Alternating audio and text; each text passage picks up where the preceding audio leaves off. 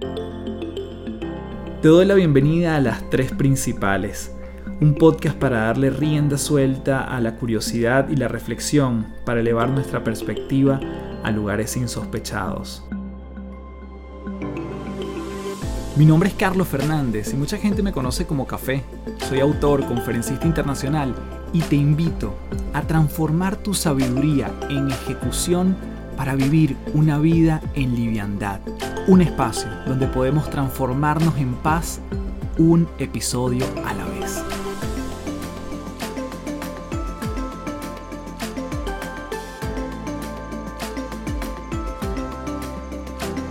Hello, hello. Gracias principaleros y principaleras por llegar hasta aquí. Mi nombre es Carlos Fernández, arroba Café del Éxito. Y como siempre, un placer estar compartiendo un nuevo episodio de las tres principales. En esta oportunidad, muy contento porque tuve una conversación divina, una conversación ligera, pero a la vez súper profunda con Dalila Roquia, quien es argentina y quien trabaja mucho el tema de la alquimia de la voz.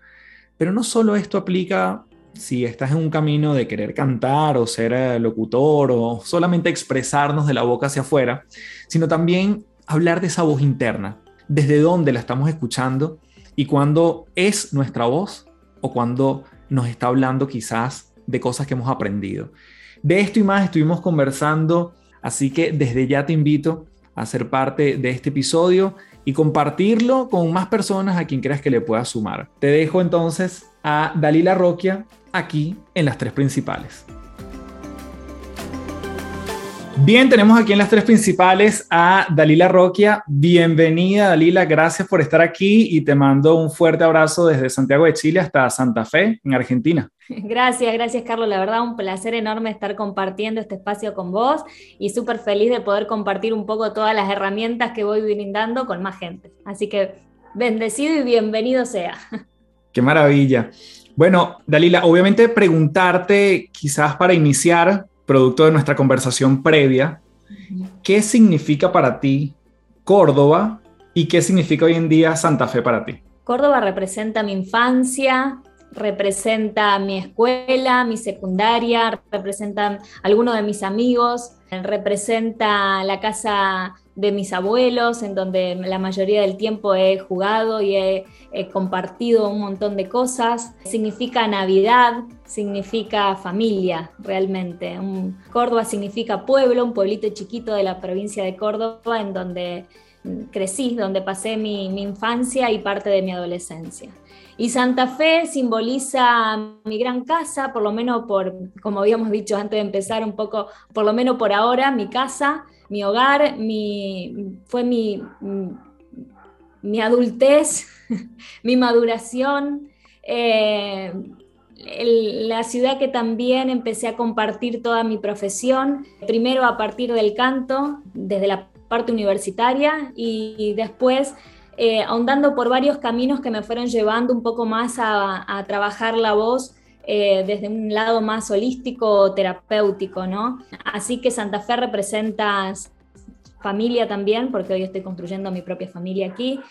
Eh, significa mi, vida y mi maduración. La verdad que, que, lo siento así. Sabes que hay una palabra que tú utilizas mucho, Ali, la que yo me identifico, porque quizás yo la, el trasfondo para mí es igual, pero yo hablo mucho de la metamorfosis, tú hablas mucho de la alquimia. Uno como ser humano puede vivir momentos de alquimia. Te pregunto eso.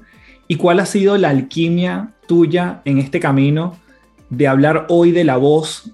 Que ya nos vamos a meter más en detalles, pero claramente va más allá de una expresión de, adentro hacia afuera, ¿no? Eh, también tiene mucho que ver con lo interno, pero ¿cómo ha sido tu proceso alquímico?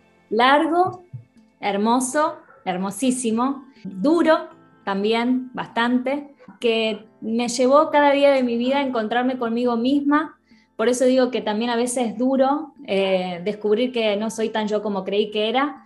Eh, y un poco en el trabajo de la voz me fui descubriendo eso, ¿no? Como yo siempre digo, la voz es una, una bella excusa, ¿no? El canto y la voz es una bella excusa para conocernos y encontrarnos eh, a nosotros. Así que para mí la, cuestión alquímica de todo esto fue un proceso largo, eh, fue un proceso de mucha aceptación conmigo misma, eh, coraje y valentía para mostrar algo que quizás cotidianamente no se ve. Para mí era mucho más fácil terminar siendo una maestra de canto tradicional, trabajando la parte más profesional de los cantantes que lo hice, pero siempre me sentí como más tironeada y ahí está parte de la alquimia de, mi transformación en decir, bueno, hacerme cargo de las cosas que yo también iba escuchando en el proceso de cada una de las personas y un poco eh, seguir estudiando también dentro de, las cuestiones más holísticas del trabajo, eh, no solo del ser, sino también de las cuestiones vocales. Y, bueno, me llevó a un poco hoy reconocerme como esa maga alquímica de la voz en donde el sonido es parte de la transformación de nuestra vida, de nuestro día a día. Así que lo podría definir de esa manera. Y si te pregunto cómo, cómo llegaste, vamos a decir, al mundo más evidente de la voz, del canto, ¿cómo llegaste a ese primer escalón que después, como tú dices, te viste tironeada hacia una parte un poco más, entre comillas, vamos a decir, profunda, un poco más, que tiene que ver con, con más del ser. Exacto. Yo desde chiquita eh, canté. Eh, mi mamá siempre cuenta de que hablé y empecé a cantar inmediatamente y siempre lo disfruté muchísimo. Así que mi primer acercamiento fue el, saber que sabía cantar, ¿sí? o que tenía habilidades para, para cantar. Eh, al vivir en un pueblo, eh, las posibilidades eran diferentes a estar en una ciudad y maestros de canto no había, no abundaba como era hoy, ¿no? Eh, así que a los 16 años, a mis 16 años, ya saliendo de la escuela secundaria, empecé a trabajar la voz de forma profesional con profesores de canto en academias en la provincia de Córdoba. y, eso me fue acercando a a tomarme esto como una profesión eh, y fue ahí que empecé la universidad. La universidad ya la vine a hacer aquí en Santa Fe, en la ciudad de Santa Fe, em, en la eh, carrera de licenciada en, música con orientación al canto, ¿no? Y ahí hice toda la parte lírica, lírica de, o sea, la parte más completa de, de lo que es el trabajo vocal académico. Y bueno, fue así que me empecé a introducir en toda la cuestión más profesional de la voz, digamos, pero siempre orientada a la parte del canto. Así que esa, esa fue como mi, mi, primera parte en la introducción de todo lo que es el trabajo vocal. Pero empecé de muy chiquita, la verdad que sí. ¿Y soñabas con, con estar en un escenario cantando, una banda, o, o cómo era la aproximación en ese entonces? Eh, yo creo que sí, todo adolescente en esa necesidad de pertenecer, yo soñaba con, ser cantante y estar en, escenarios, es más, aquí en Argentina se han hecho varios programas de televisión parecido a lo que es hoy La Voz, por ejemplo, no sé si allá en Chile, Colombia, bueno, se, se ve, eh, aquí en este momento se llamaba Operación Triunfo, no me voy a olvidar nunca. Claro. Sí, y bueno, eso fue lo más cerquita que llegué eh, a, los castings de Operación Triunfo y después ya me di cuenta, ya de, chica, me di cuenta que no sé si era tan por ahí. Sabía que había algo más que yo tenía que brindar, pero eh, no, lo podía entender muy bien. Yo creo que con mi mente también bastante, eh, todavía muy adolescente, estaba en esa constante búsqueda. Pero había cosas que yo creo que las hacía o las elegía porque era lo común o lo más conocido, pero en realidad siempre, siempre me, me interesó el trabajo vocal desde un lado más profundo, como vos decís, ¿no? Desde la cuestión del ser. Pero sí, la verdad que al principio arranqué queriendo ser cantante y después en una etapa de confusión no sabía hacia dónde iba a terminar. Lo que sí sabía era que no quería terminar siendo profesora de música en escuelas que muchas veces uno al estudiar canto o algún instrumento hace el profesorado de música y terminas dando clases en escuelas. Pero eso sí, nunca me gustó, así que nunca apunté a, recibirme como maestra de música. Y me llama la atención, Dalila, porque ya de por sí no es una, vamos a decir, no es una carrera tradicional el hecho de estudiar lírica, por ejemplo, o estudiar eh, toda esta parte de la música, ya no es tradicional, pero se vuelve menos tradicional cuando hay una vertiente más, más profunda que entonces ahora o ser profesora o asesorar en temas de canto. Me da mucha curiosidad saber cómo empiezas tú a explorar ese algo más que tú dices que, que, estabas destinada a hacer?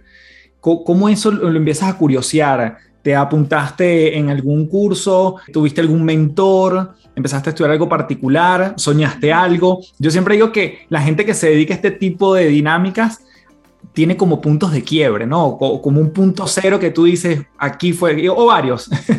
¿Y cuál fue el tuyo? El mío fue, eh, lo recuerdo muy bien, en la universidad. Yo creo que fui mi, primera maestra, ¿no? El hecho de, de, escucharme claro a mí misma, que es una de las bases fundamentales que trabajo para, para expandir y proyectar la voz, el, estar atenta a mí misma y a las cosas que me iban pasando, darme cuenta que iba madurando a la par de mi sonido fue maravilloso y me acuerdo siempre en una clase puntual de canto en la universidad, me pareció increíble escucharme sonar igual a mi maestra y a mis compañeros. Y fue ahí un punto de inflexión y un quiebre, como vos decís, porque digo, wow, qué extraordinario y a la vez qué terrorífico. Qué extraordinario la plasticidad que tiene nuestra voz para de alguna manera parecerse a, ¿sí? a alguien más. Y lo terrorífico de cuánto me alejé para aparentar ser algo que no soy en realidad. ¿sí? Entonces fue ahí como un antes y un después en mi carrera y dije, o sigo estudiando para de alguna manera responder a ciertas eh, ciertos estereotipos en cuestiones vocales o hago una carrera para mí, ¿no? Hago una, una carrera para realmente conocerme, descubrirme y comprometerme con mi propio proceso y así poder acompañar el proceso de otras personas. Bueno, ahí fue un quiebre, la verdad, porque ahí yo dejé la universidad. Yo dejé la carrera universitaria y dije, hay algo más, debe haber un montón de aristas más para trabajar en la voz sin necesidad de terminar pareciéndome a nadie y a la vez eh, encontrándome más genuina, eh, auténtica y fuerte, digamos, en cuestiones vocales. Fue así que yo dejo la universidad y empiezo a hacer un caminito, un recorrido. Me acuerdo siempre que terminé en mi provincia de Córdoba haciendo un curso de terapia del canto y ahí me fui de a poco introduciendo en otras, eh, en ver que existía otro mundo aparte de la cuestión académica, que se podía vivir de, de nuestros sonidos desde un lugar que para mí resultó ser mucho más amoroso, muchísimo más amoroso. Y fue así que fui adquiriendo herramientas, fui encontrándome con maestros eh, que me fueron acompañando a ver otras caras de nuestra propia voz, ¿no? Ver mm, las caras de nuestro instrumento. Después leer mucho, me gusta leer mucho metafísica, entonces mm, involucro mucho las leyes universales en el trabajo de nuestro propio instrumento. Estudié toda mi vida canto y nunca me había, había notado que era el único instrumento en el mundo que poseía un alma. Cuando me di cuenta de eso, también fue un quiebre en mi vida porque dije, wow, estamos estudiando la voz y no nos estamos haciendo, no estamos prestando atención a la cuestión álmica, que es la alquimia, ¿no? La cuestión más alquímica y mágica de este instrumento que es maravilloso. Y fue así que en, mis trabajos, que al principio sí, em, con un poco de resistencia a ser diferente y a que no me acepten, eh, daba clases tradicionales de canto, pero había algo de mí que siempre me llevaba a que mis clases sean diferentes. Eh, me acuerdo siempre que una vez me presentaron en un taller de comedia musical como la maestra de canto única en su especie y un poco medio como que me sentía así porque podía escuchar otras cosas por debajo de la voz que tenían que ver con esta cuestión más álmica y que nos involucra en nuestro día a día ¿no? y en cuestiones del ser. Así que sí, fue un camino largo, como vos decís, o sea, también muy alquímico, muy de transformación y también que involucró mucha confianza y autoestima eh, para, poder sobrellevar de alguna manera algo que era totalmente diferente, algo que no era, no era visto. Entonces también yo saber cómo explicar lo que hacía para que la gente se anime a venir, era, fue todo un proceso realmente. Y ahí me di cuenta que yo también era, estaba siendo mi propia maestra dentro de mi camino, ¿no? Y la voz un poco te invita a eso, tal cual.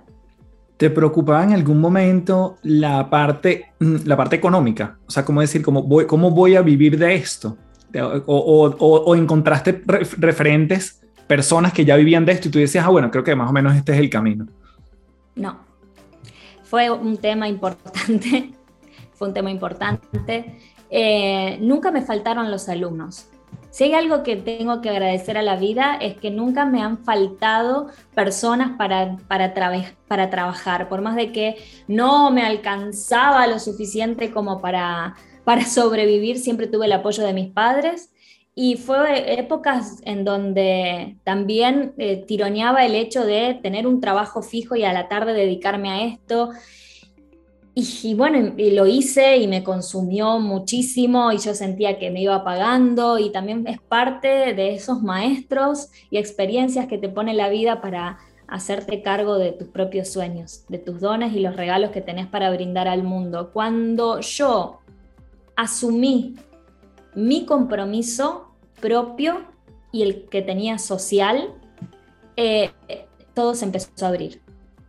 Todo, todo empezó a fluir, empecé a darme cuenta cómo tenía que transmitir, tuve que sacar un montón de paradigmas y creencias que traía desde la familia, amigos y una cuestión colectiva social que nos viene persiguiendo desde hace muchísimo, ¿no? Y que todavía sigue estando, pero que bueno, es cuestión de que yo creo que todo se abre, la abundancia se abre en todos los sentidos cuando uno puede confiar eh, y creer en uno mismo. Yo siempre digo que a veces venimos preocupados a hacer el trabajo vocal en afinar, ¿sí? que, que, seamos afinados, ¿no? que cantemos lindo, que cantemos bien. Yo digo, el real desafío no está en afinar, el real desafío está en confiar, en confiar en vos, en generar que podés, en tener otras conversaciones para que justamente se dé la alquimia, ¿no? De, afinar en consonancia con las cosas que hoy te están pasando. Entonces, bueno, fue un, fue un proceso importante, hermoso,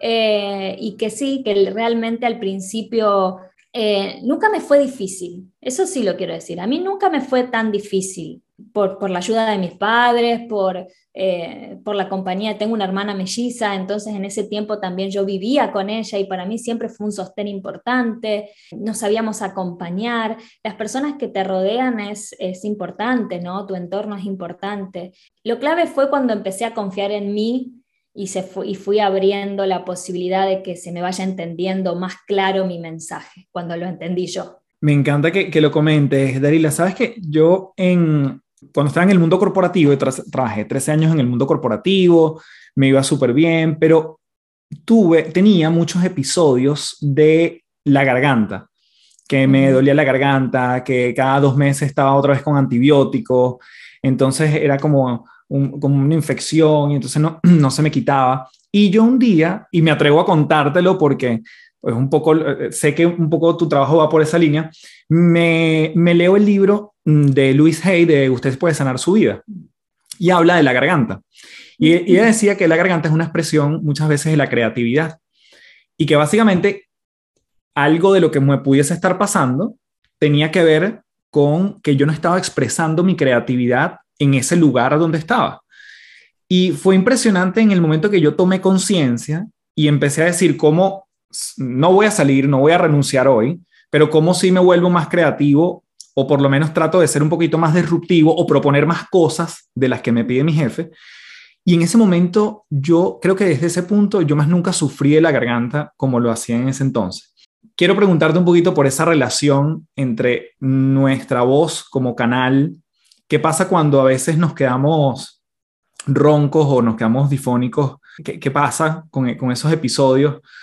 Sé que tú también hablas cuando tienes una persona frente a ti que de repente habla muy bajito, que habla muy sutil. Es decir, la manera como naturalmente nos expresamos habla de quiénes somos y también las creencias que están detrás. ¿Nos podrías ahondar un poquito acerca de eso? Sí, y es súper interesante, la verdad, eh, me apasiona. Eh, eh, ver cómo nuestra voz está tremendamente alineada a un mecanismo que es muy primitivo, que es por eso que nos hace eh, tener bloqueos a nivel vocal o a tener ese famoso gallo que tanto nos molesta cada vez que tenemos que hacer nuestras presentaciones o la fonía, por ejemplo, ¿sí? Muchas cuestiones que son sintomáticas a nivel vocal y que tienen que ver porque nuestro chakra laringio está tremendamente en conexión con un mecanismo que es el mecanismo de la supervivencia. Siempre creemos que el miedo más grande de todo ser humano es la muerte y en realidad no es así, porque de paso nosotros nos conversamos y decimos, yo antes de hacer el ridículo o antes de pasar vergüenza prefiero morir. O sea, imagínate que en realidad el miedo más grande de todo ser humano es hacer el ridículo, porque eso lo expondría a la posibilidad de dejar de pertenecer del vacío, ¿no? Ese vacío existencial que yo creo que todo ser humano pasa, algunos más, otros menos, pero todos en algún momento de la vida tenemos esa, esa situación, eh, esa crisis existencial, como yo le digo, eh, pero está basado en, en el mecanismo de la supervivencia. Cuando el cuerpo siente que está en amenaza, ya sea tanto porque tenés que exponerte, porque estás diciendo algo que en realidad es para quedar bien con otros y no tanto con vos, sabes muy bien que no es mucho lo que vos sentís, pensás o estás viendo, pero lo estás diciendo porque de alguna manera estás buscando pertenecer, no quedar solo. Eh, somos seres sociales, entonces eso está latente todo el tiempo. Y es por eso que nuestra garganta, o sea, nuestro cerebro reptiliano, llamémosle más primitivo, va a proteger tu vía respiratoria, que está en tremenda conexión con tu aparato fonador, eh, y va a cerrar o bloquear para protegerte la vía respiratoria. ¿no? Entonces, un poquito la explicación muchas veces de las cuestiones sintomáticas en relación a la garganta o a la voz tienen que ver porque estamos tremendamente en conexión con el mecanismo de supervivencia que siempre va a buscar mantenerte vivo. Y en los momentos en donde más sentimos la sensación de muerte, y se lo preguntas a cualquier persona, y tiene que ver con una exposición oral. Tiene que ver a lo mejor muchas veces con que, ¿cuándo fue el momento más vergonzoso que has pasado la vez que me tocó leer en un acto? Te dicen, o cuando me hicieron cantar y recibí tomatazos, por ejemplo. Siempre, no siempre, no vamos a generalizar, pero en la mayoría de los casos las personas tienen diferentes tipos de traumas relacionados con la voz o con la exposición. ¿sí? Es más, vienen del primer septenio.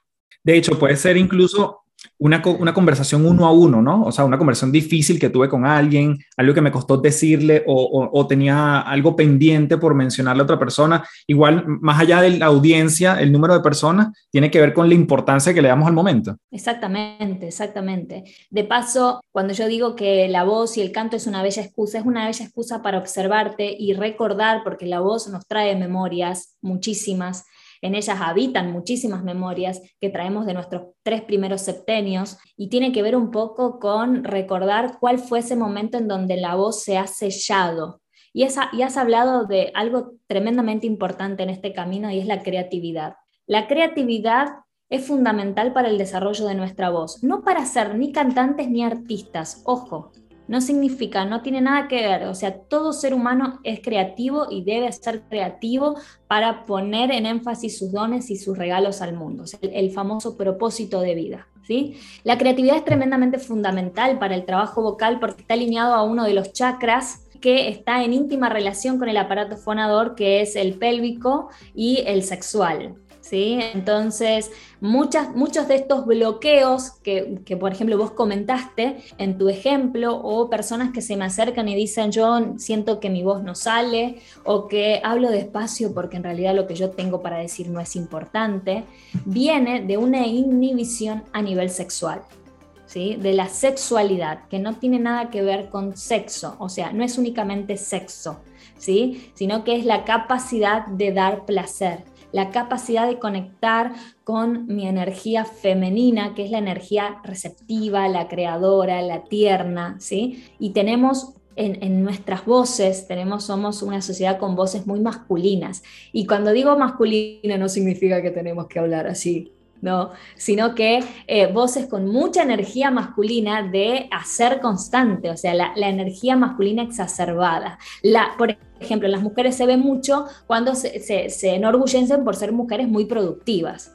¿sí? Eh, eh, la los hombres también, la productividad hoy en día es como, wow, si no sos productivo estás perdiendo el tiempo. ¿Sí? en esa, caemos en esa dualidad. Y es ahí en donde nuestra voz juega un papel muy importante, como vos bien decías, porque tu voz es el fiel reflejo de quien está siendo. Entonces, al escuchar a una persona, o por lo menos yo al escuchar a una persona, ya me puedo ir dando cuenta donde, eh, que hay más energía masculina o que hay una aproximación más a lo femenino, pero siempre buscamos nivelar nivelar. Y para, es, para encontrar ese equilibrio, la creatividad es, es el condimento especial para, para el trabajo de la expansión en la voz. Cuando digo expansión en la voz, no me estoy refiriendo a que cantes o seas un gran locutor, porque a veces uno cae en eso, ¿no? Y en realidad es tu capacidad de que tu voz sea sustentable para lo que viniste a transmitir. Y todos, todo ser humano viene a dar y dejar algo al mundo. Entonces, un poquito es descubrirse y pillarse ahí, ¿no? Eso es curioso porque mm, yo creo que a todos nos ha pasado que la primera vez, hoy es menos común porque, digamos, también porque es más frecuente que nos podemos escuchar nosotros porque grabamos un video, porque hacemos un post, aquí estamos grabando un podcast, pero yo me acuerdo la primera vez que yo me escuché una grabación mía, no me gustó mi voz porque no era la que yo me escuchaba. ¿Qué ocurre cuando a veces hay esa, esa distancia entre quiero encontrar mi voz, que probablemente también es una frase que escuchamos mucho, que está muchas veces vinculada a propósito? ¿Qué pasa con el hecho de si alguien te llega a tu, a tu terapia, a tu trabajo y te dice, sabes qué, yo siento que no soy del todo yo, tiene que ver con esa voz también y, quizás si nos ayudas a, bueno, en este corto espacio, obviamente, porque tú trabajas esto ampliamente, dar algunas herramientas para nosotros decir, bueno, creo que cada vez estoy más cerca de esa voz que me identifica. Sí, totalmente. Está muy romantizado, o sea, está todo muy como muy romántico. El tema, igual que el amor propio, la voz propia. ¿Sí? Es como ese cliché que últimamente se está escuchando mucho eh, y no es tan romántico que digamos, ¿sí? Porque el hecho de encontrar, por ejemplo, nuestra propia voz involucra conectar con muchas de nuestras oscuridades, ¿sí? Con, con mucho de las cosas, con el solo hecho que la persona se dé cuenta que no es tan ella como cree que es, como cree que dice, ya ahí hay un punto de inflexión y un quiebre muy grande donde te das cuenta que necesitas, sí, que necesitas mucho amor para combatir tantos grandes fantasmas. Por eso digo que como herramienta, una de las herramientas más, más, más valiosas es activar la clariaudiencia. Es una práctica diaria que yo la hago con mis alumnos, que yo la hago con mis talleres. ¿Qué es la clariaudiencia? Es en realidad la condición natural del chakra laringio. El chakra laringio, que en realidad está entendido como el chakra de la comunicación, cuando nosotros decimos comunicación ya ponemos a un otro. Entonces, cuando yo hago esta pregunta, me dicen, sí, no, yo, yo tengo buena comunicación, sí, perfecto, yo estoy viendo que estás teniendo muy buena comunicación, pero ¿cómo, ¿qué pasa en casa? ¿Qué pasa con vos? ¿Cuál es la comunicación? ¿Cuál es la conversación que tenés todos los días con vos? Bueno, ahí empieza a aparecer esos, esos quiebres que te hablo, que muy románticos no son. Y, la audiencia justamente es la capacidad de escucharnos claros a nosotros mismos. Y eso es un trabajo diario, un trabajo que implica empezar a tener más certezas de quién soy, quién quiero ser para saber cómo quiero sonar. Cuanto más conozco a mi voz, cuanto más me doy cuenta que mi voz es producto de una construcción, y ya después voy a ahondar en esto, es producto de una construcción, me doy cuenta que mi voz es muy amplia y cuanto más conozco, tengo la habilidad y uno de los regalos más hermosos que nos da la sabiduría o el hecho de aprender, que es saber elegir, ¿sí? tener la capacidad de elegir. Yo elijo cómo quiero sonar, qué herramientas voy a utilizar, qué matices, o sea, todo lo que, qué voz elijo para desarrollarme. ¿sí? No significa que la voz va a cambiar no es que va a cambiar lo que voy a escuchar, pero sí lo que voy a transmitir, cómo lo voy a transmitir, o sea, en la cuestión alquímica, energética de tu voz, esta cuestión sustentable para el ser que hoy estás dispuesto a ser. ¿sí? Eh, por eso es que la voz, por más de que hay, llega una edad que ya no cambia, pero sí energéticamente hay muchísimos cambios que son los que te acercan y alejan a personas, experiencias, situaciones, eh, todo, todo en la vida. Es uno de los conectores más poderosos, ¿sí? Y más, yo diría, eh, parte fundamental de la cuestión alquímica y mágica para manifestar, ¿no? Eh, así que bueno, y con respecto a la construcción de la voz, y acá va otra herramienta, es que entender que nuestra voz tiene una plasticidad enorme. Entonces lo que hay que trabajar puntualmente es en sanar a nuestra voz. Porque siempre escucho a personas que dicen yo no me, escucho, no me gusta cómo sueno, no me gusta mi voz o no me relaciono muy bien con, ella. O sea, siempre hay un punto eh, de nuestra voz, de nuestros sonidos que tiene que ser sanado. Y esto es, esto es porque eh, nosotros vamos, nuestra voz se va, va generando plasticidad en relación a lo que vas escuchando. Y lo que vas escuchando principalmente en tu primer septenio, de tu 0 a tus 7 años. O sea, que estamos hablando de tu clan familiar. Un ejercicio que propongo y, te traigo para que los oyentes lo hagan, es muy lindo, es que anoten, agarren un papel y anoten cómo describirían a su voz en palabras sencillas. Cuando yo hablo de describir a la voz, que no se me vayan a cuestiones técnicas. Por ejemplo, tengo una voz grave, soy soprano, para los que saben música se me van para, la tangente académica y no, no, sino cómo, cómo crees que, que, qué cualidades tiene tu voz. Por ejemplo, mi voz es dulce, es reflexiva, siento que puede ser un poquito ronca. Bueno, cualidades, ¿sí? Pero que no se nos vaya por la tangente de lo académico, por favor, eso sería no, sería por ahí. Una vez que describiste a tu voz, que puedas describir las voces de tu clan, las voces que te acompañaron entre tus 0 y 7 años fundamentalmente, la figura materna y paterna. Digo figura porque muchas veces no es mamá y papá biológico, pero sí son abuelos, hermanos, tíos. ¿Quiénes fueron las voces que acompañaron tu primera infancia, o sea, tu primer septenio? Ahí te vas a dar cuenta, es un ejercicio hermoso donde se te das cuenta que en realidad está sonando a alguien más. Tu cualidad vocal de hoy, ¿sí? que en realidad no estás describiendo solamente a tu voz, sino que estás describiéndote a vos, ¿sí? exacto, es idéntico. ¿sí? Eh, hay muchas aristas que, que, que confluyen en la descripción del clan familiar. Entonces, vos decís, hoy te describís, soy una persona callada, y te das cuenta que papá era el callado. Entonces, no es tu voz, es aprendido. ¿De dónde? Yo siempre hago esta pregunta, ¿de dónde aprendiste eso? ¿Dónde aprendiste a ser callado? ¿Dónde aprendiste a hablar demasiado? ¿Quién era el que hablaba tanto en casa? Que también de alguna manera uno va adoptando conductas. Por eso digo que nuestra voz es el fiel reflejo de quienes estamos siendo, no de quiénes somos porque ahí ya es una cuestión inmutable, como que naciste de una manera de ser dada y no la podés cambiar, no, en absoluto. Para eso está la alquimia de la voz, para transformar el ser, ¿sí? Y el ser transforma de alguna manera eh, la cuestión material, ¿sí? La, materia, el mundo que estás manifestando. Es realmente apasionante. Ese ejercicio es maravilloso para entender de que en realidad estamos sonando a alguien más. Entonces, la pregunta es, ¿cómo querés sonar o cómo te gustaría empezar a sonar? Mm.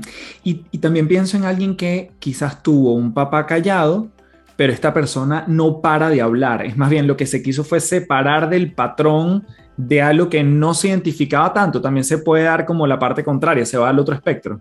Sí, se polariza. Se polariza se, polariza y, la pregunta que siempre hago en estos casos es ¿qué no querés que, que escuchemos de vos? ¿Qué es lo que no querés que yo descifre? para hablarme tanto. Y hacia él, yo le pregunto, o a ella, le pregunto, eh, ¿qué no estás queriendo escuchar de vos misma? Por eso el ruido puede ser. Exacto.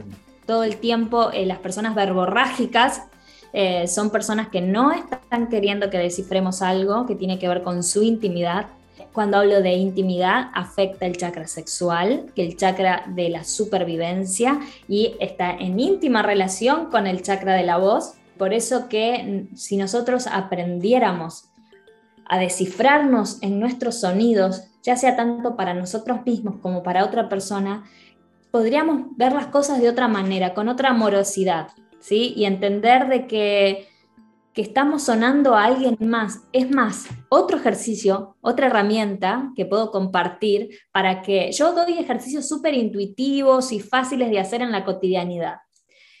escucharse cuando regañan a los hijos o si no tienen hijos a los hermanos y si no tienen hermanos a las mascotas. Muy común cuando empezamos a regañar a las mascotas. Si nos prestáramos atención, activáramos la clariaudiencia, nos daríamos cuenta que estamos regañando como hicieron nuestros padres con nosotros. Que en realidad estamos tratando no con la mascota, por ejemplo, sino con una parte nuestra cuando era regañada en nuestro primer septenio. Por eso trabajo mucho en el camino de esto de sanar, de limpiar la voz, significa limpiar el pasado. No significa estar enojado con el pasado, no significa rechazar el pasado, significa limpiarlo y resignificarlo resignificarlo. Y por eso la voz se trabaja por septenios. Primer septenio, segundo septenio, digamos, primer septenio de los 0 a los 7 años, en donde el ser humano logra sus tres grandes conquistas, andar, hablar y pensar. De paso, nacemos y lo hacemos en este, en este orden. Primero aprendemos a caminar, a pararnos, luego hablamos y después pensamos. Por eso los niños a partir de los tres años tienen recuerdos, porque se les activa más, se les desarrolla más la cuestión del pensamiento. ¿sí? Eh, entonces se trabaja la voz que en la mayoría de los casos fue entre sus, entre sus 0 y 7 años, vamos a decir entre los 3 y 7 años, que se encriptó o se selló por algún episodio en donde sentimos que hablar es malo. Te lo generalizo, ¿sí? Para, porque si no tendría que ahondar en mucha, no nos va a dar el tiempo, pero es muy, muy probable de que el niño a esa edad eh, haya sido silenciado, les hayan dicho que el, que el niño no puede cuestionar al adulto o en muchos casos pasa de las cachetadas en la boca no se ve, gracias a Dios, ya tanto esto, pero en, personas que hoy ya tienen 50, 40, 35 años, a veces han vivido esto de que los padres los regañaban y le, le hacían la cachetada en la boca, ¿no? Cuando a un niño recibe una cachetada en la boca o lo hieren a nivel vocal, por ejemplo, abuelos o padres que nos dicen, deja de cantar que cantás como un loro, eh, o van a ladrar los perros, esos, esos chistecitos que de inocente no tienen nada, son los que anulan la creatividad del niño, porque todo lo que tenga que ver con la voz afecta el chakra sexual del niño o de la niña, ¿no? Eh, entonces, estos son los primeros siete años, me estás diciendo. Siete, sí, los siete años en donde la voz, la energía de la voz está en el chakra 1, en el chakra raíz, en el momento en donde el niño se comunica para sobrevivir. El niño se comunica para poder vivir.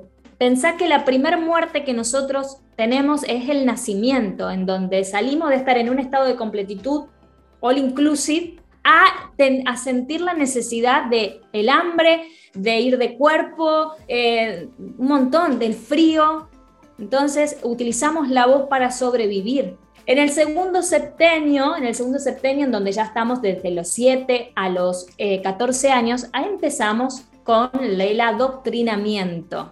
Suena fuerte, pero hay que empezar a sincerarse. Con el adoctrinamiento que parte ya de los 6 años en la escuela con, un sistema también educativo que gracias a Dios ya está transformándose, ya estamos en otra era. Eh, bueno, es un, es un tema en donde el niño ya su voz pasa al segundo chakra, que es el chakra sexual y de la creatividad. Ahí la voz ya es como que sube de nivel, ¿sí? va como creciendo, va madurando a la par nuestra. Ya el niño se empieza a comunicar para crear, para crear su propia identidad, para crear su realidad. ¿Y sabes lo que pasa? Obvio que eso no pasa. Porque nos están de alguna manera adoctrinando y porque también de alguna manera en casa, y no tengo nada en contra de los padres en absoluto porque hacen lo que pueden con lo que saben, eso no, no, no, no estoy en contra de eso en absoluto. ¿sí? Pero ser sinceros de que, a ver, que eh, eh, no, nos, no, no, nos dan alas como para de alguna manera hacer, forjar nuestra propia identidad pero por eso estamos acá en esta vida también. Por eso no hay que pelearse con eso. Antes de continuar, quiero comentarte que este episodio viene presentado por Gimnasios de Bienestar. Los gimnasios de bienestar son el vehículo para entrenar mes a mes a tu equipo de trabajo en el músculo más importante de estos tiempos, la mente. Si crees firmemente en la constancia para fortalecer en tu equipo temas como liderazgo, feedback, productividad, gestión de cambio, comunicación, trabajo en equipo, creatividad y mentalidad de crecimiento, entre otras habilidades, puedes ingresar a www.cafedelexito.online para inyectarle recurrencia al entrenamiento de tus colaboradores en tu empresa. Seguimos con más de este episodio en las tres principales. En el tercer septenio, donde el niño ya tiene de los 14 a los 21, estamos ya en la adolescencia, la voz ya está en nuestro plexo solar. Y el plexo solar está vinculado con el sol, con eh, la identidad más pura. Y es una voz que ya está preparada para dar sus dones y sus regalos al mundo. El tema es que hoy en día somos seres, seres en esta tierra queriendo comunicar con una voz encriptada en el chakra raíz. Hablamos para sobrevivir. Nos comunicamos para que seguir ser aceptados, para que nos quieran, para generar ingresos, ¿sí? Seguimos sobreviviendo. Cuando la voz tiene que ser esa, de alguna manera, esa voz que nace del plexo solar para que pase por el corazón y recién ahí por la garganta a comunicar en coherencia con tu propia identidad. Entonces, la propia voz no es tan, tan romántica que digamos, ¿sí? Porque en el camino de darnos cuenta de que, uff, cuánto traigo, cuánta cosa que no me pertenece, es un poco, hay que tener sí que mucho amor para, para ver eso, ¿no? Pero bueno, es interesante, la verdad, es para hablar mucho. Pero por supuesto, esto da para otro episodio del podcast, totalmente. Sí, total. Dalila, y mm, cuando hablabas de reconocer cuándo está mi voz hablando o cuándo es la voz de otro, tú también decías que esto es fundamental para la toma de decisiones finalmente. Entonces, ¿me quedo o me voy de este trabajo? ¿Me quedo o me voy de este país? ¿Estudio o no estudio esta carrera? ¿Me divorcio o me quedo en este lugar? ¿Cómo nosotros reconocer que es nuestra voz o es otra voz que nos está invadiendo, ¿no? Que un poco yo sé que es tu trabajo, esa purificación de, cada vez escucharnos más a nosotros, pero ¿de qué podemos echar mano para nosotros distinguir y segmentar. Tú dices, no, esto quizás no me pertenece. Foco en lo que yo realmente quiero hacer. Lo tenemos muy a la vista. Tenemos que ser eh, valientes y dejar de ser mediocres. Con nosotros, mediocres significa medio creer todo. Eh, suena fuerte, pero es una palabra que en realidad es como me medio creo todo. En realidad todos somos medios mediocres en ciertas áreas de nuestra vida medio creo que esto me va a salir, o sea, es vivir en una situación así medio como raso, ¿viste? Lo tenemos muy presente cuando nosotros activamos nuestra clara audiencia y podemos identificar, esto es lo que diría mi vieja, bueno, mi vieja sería nuestra madre, acá en Argentina decimos así. Eh, esto es lo que diría mi mamá, vamos a hablar bien, ya que nos escuchan de otros países, vamos para que nos entiendan. No, me encanta eh, que utilices esos modismos. A veces me olvido. Bueno, pero cuando digo, eso es lo que diría mi mamá, me identifico, me observo, me escucho y digo, ¿cómo lo diría yo? ¿Cómo podría decirlo yo? Porque acá estoy hablando con, desde un lugar que fue aprendido. Entonces, es una práctica realmente. Es realmente el decir, acá estoy hablando como mi papá me lo hubiese dicho y lo estoy, lo estoy proyectando eh, ya de mi vida a la vida de los demás. Entonces decir, no, no, para. Cuando me voy a dar cuenta que lo voy a decir como lo diría tal, digo, me hago la pregunta, ¿cómo lo diría yo? Es una práctica, pero en realidad la mayoría de las voces suenan, ¿sí? Eh, vos mismo si recordás en este momento y decís, ¿qué ¿Qué frase tengo que en realidad es prestada? Miles, miles. No solo por una cuestión cultural, sino de tu casa. ¿Cuántas veces hasta el, modo en que moves las manos, cuando decís lo que decís, por ejemplo, cuando regañas a alguien, ¿sí? o te enojas con tu pareja, decís, soy mi viejo. Entonces nos damos cuenta que en realidad estamos tomando modismos y en ese momento es en donde vos tenés que decir, ¿Cómo lo diría yo? ¿Cómo estaría yo en este momento con la persona que hoy estoy siendo? Diría eso de una manera más auténtica y genuina con lo que hoy me está pasando. Es cultivar la certeza. Hay muchos condimentos para lograr que nuestra voz sea genuina y esto de la voz propia. Convicción y que la convicción venga de la mano de tu propia certeza. Y ahí involucra salirnos de lo que es correcto e incorrecto para el mundo porque lo que es correcto para mí puede ser incorrecto para vos, pero bueno, es correcto para mí. Es también eh, vivir tu propia individualidad y requiere ese gran fantasma que vivimos de por vida muchas veces, que es el miedo a no pertenecer. Yo creo que uno de los miedos más grandes es hablar y que lo que yo diga genere una connotación negativa en un otro. Y bueno, pero nosotros no podemos tener el control del otro. Entonces, empezar a vivir nuestra individualidad en la voz es maravilloso. Es maravilloso. Y yo te digo, Carlos, que lo trabajo todos los días de mi vida. O sea, no porque yo esté trabajando con esto, lo, esté, lo, haya ya logrado. Es un paso todos los días, todos los días. Y en esto de ir limpiando el pasado, ¿sí? reprogramándolo y resignificándolo, es una tarea de todos los días. Dalila, para entrar en la recta final, pensando en alguien que nos está escuchando que pueda también decir, claro, pero la voz también tiene una gran relación con la personalidad de la, de la persona, valga la redundancia, y que yo, por ejemplo, pueda decir, claro, pero es que él es un buen vendedor por cómo habla, pero yo no tengo esa personalidad. Entonces, para ser un buen vendedor, pareciera que tengo que ser extrovertido, tengo que tener una, como tú decías, tengo que ser muy verborreico, tengo que tener una gran capacidad de, influenciar con la palabra, pero bueno, yo que soy introvertido, eso no se me da.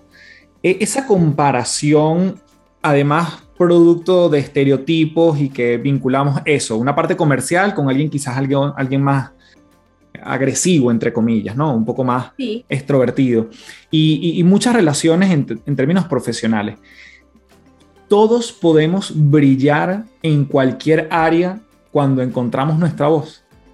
Totalmente. Porque vos estás encontrando tus convicciones justamente.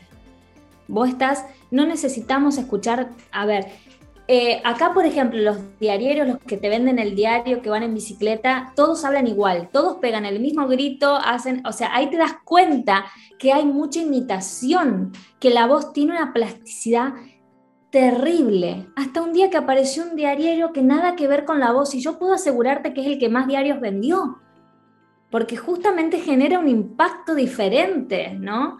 El mundo necesita cosas diferentes. Y el animarse a vivir esto que yo te traigo, nuestra propia individualidad, involucra encontrar tus propias convicciones, encontrando tus propias convicciones, de alguna manera eh, madurando en, tu, em, en tus propios gustos, deseos y lo que quieras compartir al mundo, tu voz te va a acompañar porque es, eh, es más cerca, la voz es lo más cerca que está tu alma. ¿Sí? Entonces, Cuanto más claro te escuches, cuanto más trabajes sobre tus convicciones y cuanto dejes de buscar imitar para vender, por ejemplo, como vos traías, el ejemplo que es perfecto para esto, eh, o por ejemplo las maestras de grado, todas iguales, leen los actos todas iguales. Es más, vos las escuchás y decís, esta es docente, y no, no le errás, porque de alguna manera es, es como en serie, ¿viste? Vamos, vamos trabajando las voces en serie. Cuando salimos de ese estereotipo, nos damos cuenta que el mundo nos mira diferente. Está bien, nos da terrible miedo que nos mire diferente. Ahí se activan todos estos mecanismos del que hablamos recién. Pero el paso nos da, el, cruzar el desierto, después nos da eh, esa, satisfacción de decir, encontré mis convicciones. El tema de vender, por ejemplo, con una voz que venda, es una voz que tiene que haber encontrado previamente su convicción. Tener la convicción de lo que te quiero vender es realmente necesario para vos, generar la necesidad en el otro. ¿Sí? Para que te compre el programa, el curso, para que escuche el podcast, para, o sea, ¿cuán convencido estás vos de lo que estás brindando, de lo que estás vendiendo, de lo que estás ofreciendo? Es un ida y vuelta constante. Por eso la voz está en alquímica, ¿no? Pero la alquimia se produce acá adentro, ¿sí? Y es producto de esa proyección que el mundo después lo, lo recibís del mundo, ¿no? Qué espectacular. Quiero ir cerrando con una persona que yo recuerdo mucho, es eh, el papá de un gran amigo, que mm, siempre era una persona, bueno, profundamente culta, una persona muy cercana en casa, pero cuando yo fui creciendo, una vez me topé con un amigo que trabajó con él. O sea, una cosa era lo que yo veía a ese señor en su casa con su familia y otra cosa es lo que él era en la oficina. Esa dualidad de a veces como expresar una voz en un lugar o en un ámbito versus en otro, ¿lo ves recurrentemente? ¿Es sano o, entre comillas, lo ideal sería ser lo más coherente posible, no importa el ámbito en el que estemos?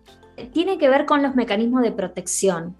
Eh, yo creo que son sanos, porque si vos te pones a ver, vos hablas de una manera totalmente diferente, no solo con lo que decís, sino cómo lo vas a decir o desde tus tonos.